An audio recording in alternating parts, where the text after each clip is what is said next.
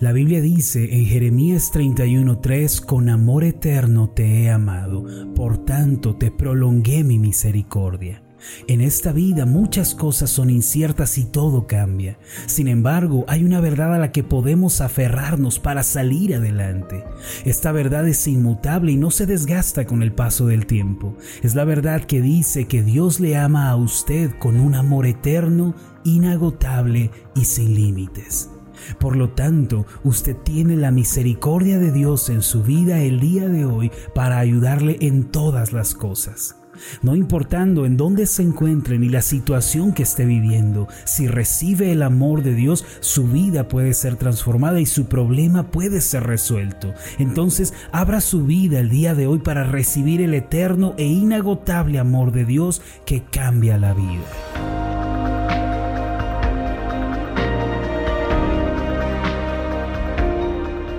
Estás escuchando Meditaciones Ascender con el pastor Marlon Corona. Acompáñanos a continuar escuchando la serie de esta semana titulada Instrucciones para la vida. El tema de hoy es Los siervos que Dios envió.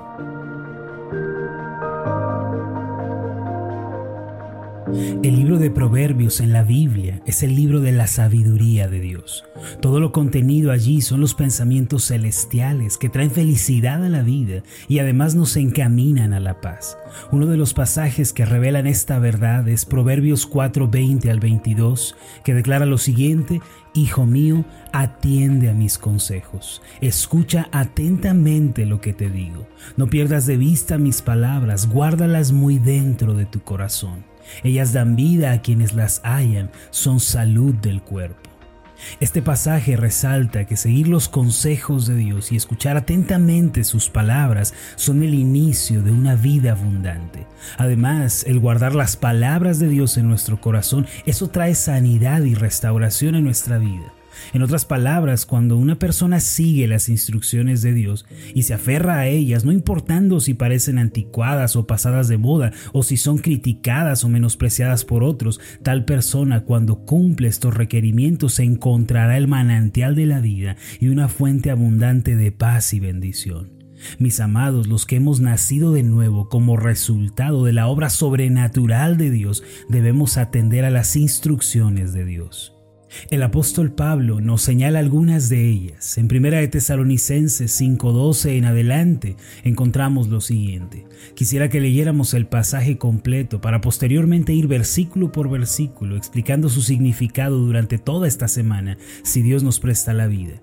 El pasaje dice de esta forma, hermanos, les pedimos que sean considerados con los que trabajan arduamente entre ustedes y los guían y amonestan en el Señor. Ténganlos en alta estima y ámenlos por el trabajo que hacen. Vivan en paz unos con otros. Hermanos, también les rogamos que amonesten a los holgazanes, estimulen a los desanimados, ayuden a los débiles y sean pacientes con todos. Asegúrense de que nadie pague mal por mal, más bien esfuércense siempre por hacer el bien no solo entre ustedes, sino a todos. Estén siempre alegres, oren sin cesar, den gracias a Dios en toda situación, porque esta es su voluntad para ustedes en Cristo Jesús. No apaguen el espíritu, no desprecien las profecías, sométanlo todo a prueba, aférrense a lo bueno, eviten toda clase de mal. En los versículos 23 y 24 dice así, que Dios mismo, el Dios de paz, lo santifique por completo y conserve todo su ser, espíritu, alma y cuerpo, irreprochable para la venida de nuestro Señor Jesucristo. El que los llama es fiel y así lo hará. En su palabra Dios nos da promesas y palabras de aliento. Sin embargo, también encontramos el parámetro de vida que Él mismo ha trazado. Lo que acabamos de leer en 1 de Tesalonicenses capítulo 5 describe la manera en la que Dios quiere o espera que nosotros vivamos. Veamos ahora versículo por versículo. Comencemos por los versículos 12 y 13. Dicen de esta forma, hermanos, les pedimos que sean considerados con los que trabajan arduamente entre ustedes y los guían y amonestan en el Señor. Ténganlos en alta estima y ámenlos por el trabajo que hacen. Vivan en paz unos con otros. Pablo le dirige estas palabras no solo a los tesalonicenses, sino a todos los cristianos en todas las épocas. Aunque parece ser una petición de Pablo, en realidad es una petición que Dios mismo hace. Es decir, esto procede del corazón de Dios. Ahora, ¿qué es lo que Dios pide de nosotros en este versículo? Primero dice, consideren a los que trabajan arduamente entre ustedes. Esta palabra se refiere a los pastores, a los maestros, líderes en la iglesia. La palabra considerar usada por Pablo significa tener en cuenta, comprender, entender su situación. Lo que Pablo quiere decir es que no es nada fácil ponerse al frente de la gente y dirigirla. Es una tremenda carga. Primeramente para con Dios, quien es el que llama. La responsabilidad de un pastor es hacia con Dios antes que nada. El pastor está sirviendo al Señor y respondiendo al llamado que Él le ha hecho. Por esta razón debe ser a lo sumo cuidadoso y diligente. En segundo lugar, la responsabilidad de un pastor es hacia la gente. Tiene que ser ejemplo en todas las cosas. Mire lo que dice la Biblia en 1 de Timoteo 4:12. Estas palabras se las dijo Pablo a Timoteo, un pastor joven que servía en la iglesia de Éfeso. Se estima que él tenía entre 30 y 35 años de edad. A él Pablo le dice lo siguiente, que nadie te menosprecie por ser joven. Al contrario, que los creyentes vean en ti un ejemplo a seguir en la manera de hablar, en la conducta y en amor, fe y pureza.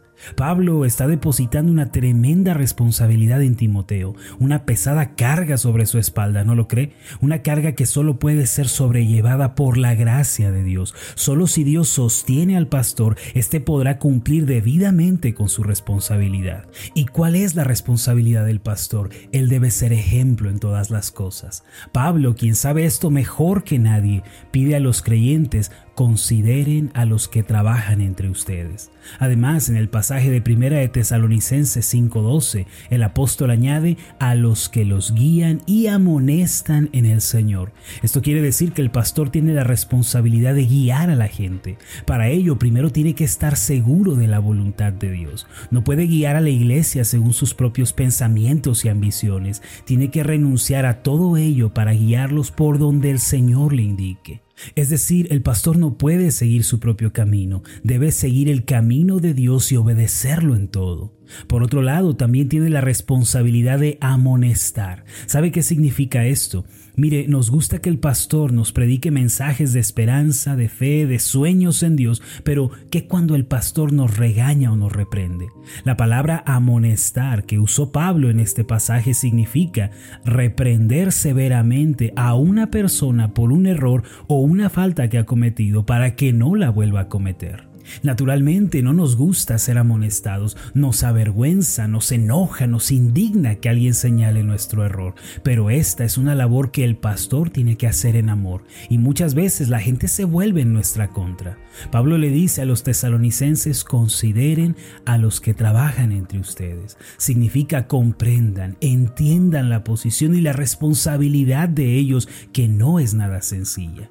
Además, incluye lo siguiente en el versículo 13, ténganlos en alta estima y ámenlos por el trabajo que hacen, vivan en paz unos con otros. Estas palabras en lo personal me parecen hermosas y tiernas. Mire, en ocasiones tengo que predicar sermones que reprenden y señalan el error de la gente, pero predico de este modo porque amo a la gente y tengo que advertirla, tengo que amonestar con la finalidad de evitar un mal mayor, pero lo hago con amor porque amo a la iglesia de Cristo. Sin embargo, aun cuando he tenido que ser duro y áspero, puedo decir que la iglesia me ha mostrado su amor. Hace tiempo, un hermano de la iglesia se acercó a mí y me dijo, Pastor, qué dura predicación. Me confrontó, pero se lo agradezco porque era lo que yo necesitaba. Además, hace unas semanas un hermano de la iglesia me llamó. Cuando vi su nombre en la pantalla pensé que algo malo había sucedido.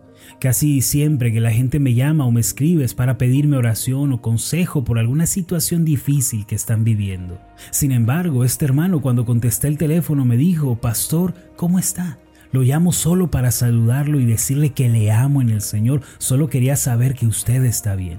No saben lo que me hizo sentir esa llamada, me llenó, me animó el corazón, no porque yo estuviera desanimado, sino porque alguien se interesó por cómo yo me encontraba.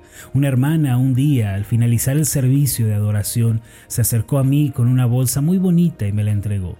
Era una bolsa de galletas que ella había comprado pensando en mi esposa y en mí. No sabe el gusto que me dio saber que alguien pensó en mí y que me tuvo en su memoria. Amados, cuando ustedes aman a su pastor, lo tienen en alta estima, se interesan por él y lo consideran, el pastor se siente muy motivado y animado para seguir llevando a cabo su labor.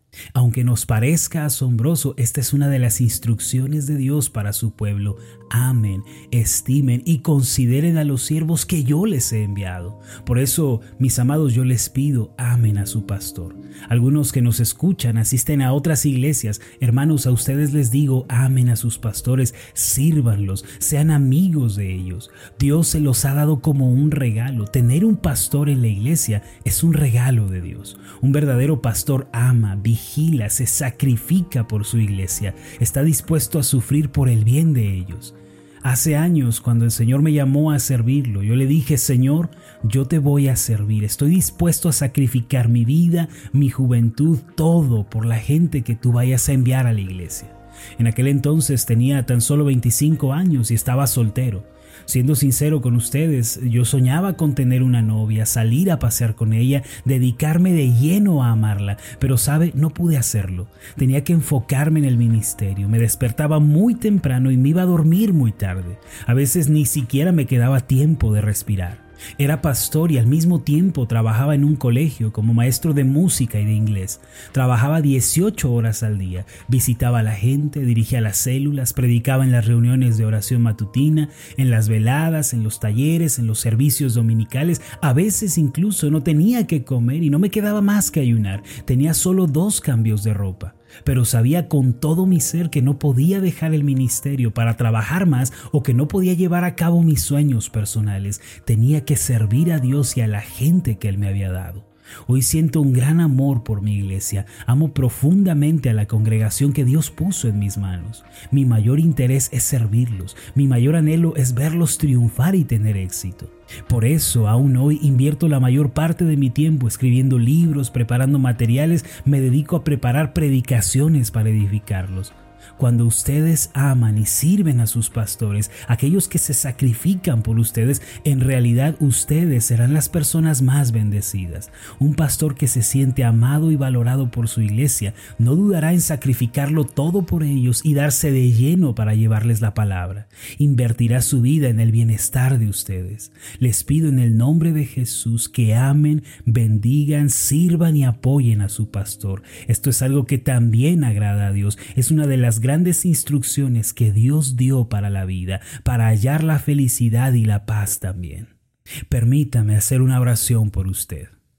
Amado Dios y Padre Celestial, tú diste siervos, pastores, maestros a la iglesia. Ellos son tus enviados, tus comisionados para llevar a cabo tu obra. Yo te pido, Señor, que en la iglesia se despierte un nuevo amor, un nuevo respeto, un nuevo aprecio y estima por los pastores, por aquellos que trabajan y se sacrifican arduamente por el bien de tu pueblo. Señor, sigue bendiciendo a los pastores con sabiduría, con entendimiento, con visión para guiar a tu pueblo.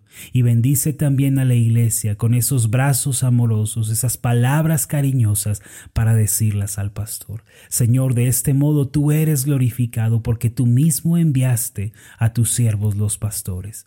Yo dejo en tus manos a cada uno de mis hermanos y pido que en ellos brote un nuevo amor para servir, amar y bendecir a sus pastores. En el nombre de Jesús. Amén y amén. Antes de finalizar, lo invito a que haga la siguiente declaración. Repita después de mí. Amaré y bendeciré a los siervos de Dios que Él envió a mi vida.